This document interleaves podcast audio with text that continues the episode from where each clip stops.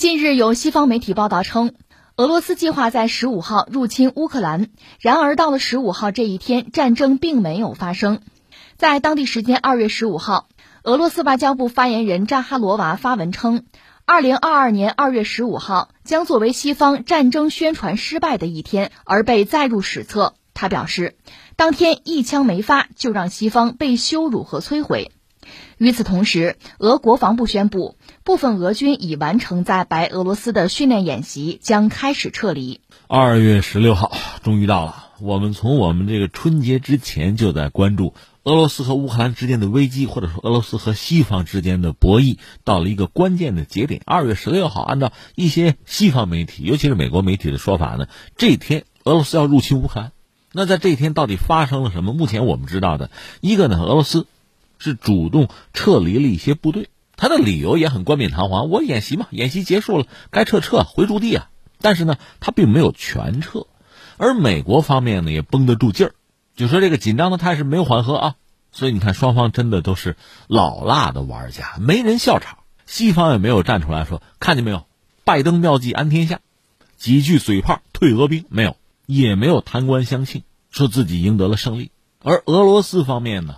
更多的是用一种嘲讽的口吻，比如说西方，你们这种所谓这个战争宣传、战争预言哈，不灵啊啊！这个在历史上可以记一笔。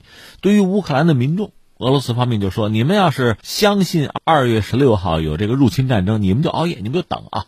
那怎么来看待目前这个局面呢？我首先表明一下我们的立场啊，因为熟悉我们节目的朋友都知道，我们可能更多的愿意把自己定位做一个观棋者。倒不至于观棋不语啊，还是要说点什么。只是我们不是下棋的人，甚至我们谈不上叫利益攸关方，我们只是观棋的人。就对于棋手在棋盘上的表现啊，我们尽可能的去理解他们的招数、他们的路数，理解他们的逻辑，而且我们理解还不一定准。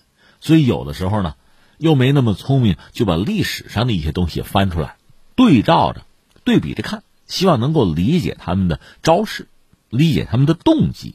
这样你可以评判他们的能力几何，甚至预测未来怎样。我们要做的是这样一件事情。你说你喜欢谁，或者你的立场、你的倾向性，其实这个已经不是很重要了。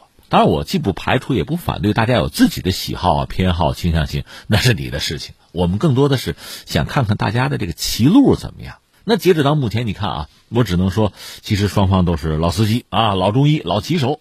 如果看看历史的话，你知道在二零一四年，就是俄罗斯拿回克里米亚那一次，俄罗斯做的应该说比较漂亮。我们只是说给他打技术分啊。什么叫比较漂亮呢？他基本上兵不血刃，那克里米亚就拿回来了，而且呢进行了大规模的战略欺骗，就是整个西方，包括北约啊、美国呀，他们对俄罗斯整个这次行动其实。他们是做出了误判的啊，是这样。一个是从目前我们掌握的一些资料、一些信息来看呢，你想俄军不管怎么说，它是一个行动，什么小绿人什么的，你就算是没有帽徽、没有军种标志，你毕竟是军队、军人啊，你总是要动用各种各样的武器装备啊，舰船、飞机啊。就是作为西方来讲，不是没有察觉，就相应的信息，它不是完全得不到。问题在哪儿呢？很多真实的、准确的、重要的信息是被淹没在大量的可能是有意释放的虚假信息之中，让你最后没有办法做出正确的判断。所以最终呢，俄罗斯成功的拿回克里米亚，而西方总的来说是很被动、很意外，应对失策。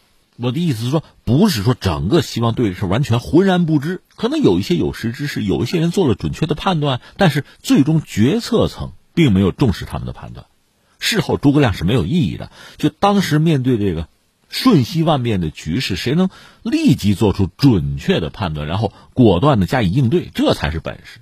那西方整体来说，包括北约吧，在二零一四年的克里米亚事件之中应对失常，只能是在事后追加一些制裁啊，作为这个报复而已。当然，我们说整体来讲，克里米亚那个事件呢，它就是北约东扩，乌克兰颜色革命。严重挤压俄罗斯战略空间，就在战略上，其实北约占的优势，西方是一个进攻态势，俄罗斯只能是一个守势啊，这是个大背景。但是俄罗斯这种局部的反击，在这个战役级别上、战术级别上，它是大获全胜的。那我们现在翻这段历史，我是想说，其实西方也好，北约、美国也好，在这种近身肉搏式的双方掰腕子博弈之中，就是临机出之啊，见招拆招啊，在这个能力上显然比俄罗斯要略输一筹吧。这纯属个人判断啊。但是毕竟相对来说，你看北约嘛，三十个成员国呀，它力量相对够大，对俄罗斯形成一个围堵、围殴之势，所以在战略上它还是强势的，它还是一个进攻的态势。所以即使有克里米亚的反击，俄罗斯还是个守势，还是比较被动。是在这样一个大的结构、大的格局之下，我们现在看到所谓乌克兰危机，这是我们的一个判断。再一个，我们一样一样说哈，呃，几个角色，一个当然我们要说美国了，美国到底要干嘛？而且到现在，他并没有说这个危机已经得到了解决，没有，甚至缓和这样的词儿他们也没有用，他们只是说俄罗斯确实撤走了一部分军队，但是整个态势没有大的变化。那么显然，美国人是认为这个危机是长期化的，或者我们说美国人渲染危机长期化，或者我们说他期待这个危机长期化。那他图什么？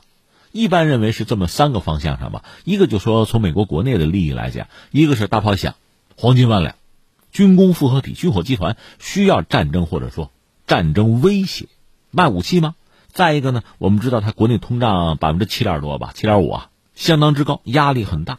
通过制造危机的紧张的态势呢，一般说来，股市会下挫，油价会上涨，这是不是局部能缓解通胀？另外也有人说，这需要接盘侠。如果欧洲作为接盘侠的话啊，因为乌克兰在欧洲嘛，俄乌之间的危机，那意味着欧洲可能爆发战争，大量的资本会回流到美国，缓解美国的压力。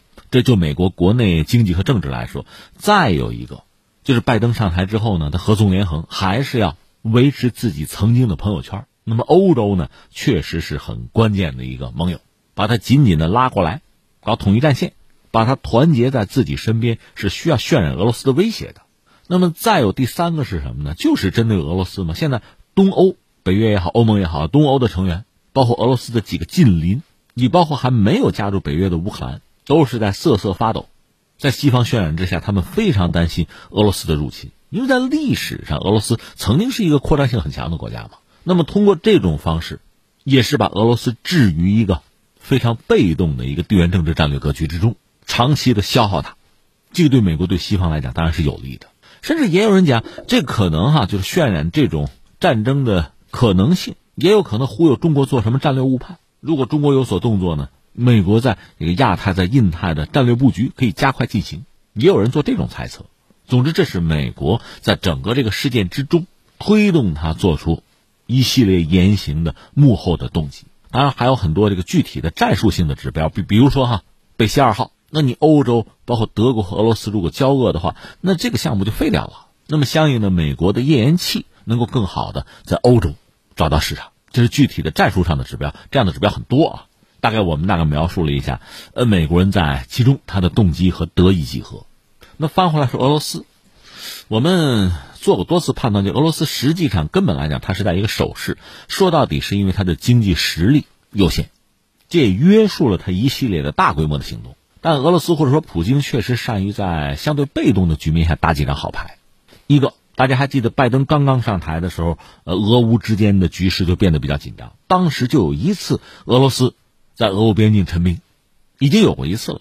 现在这次不过是第二次，当然和第一次比呢，这次美国人渲染的这个战争的可能性就更大，甚至把二月十六号俄罗斯入侵乌克兰的时间都排出来了。那么这种危险性的烈度显然超过上一次了。那俄罗斯现在呢，主动的进行了部分，至少是部分的撤军，你可以看作是对西方的一个回应啊，打脸啊。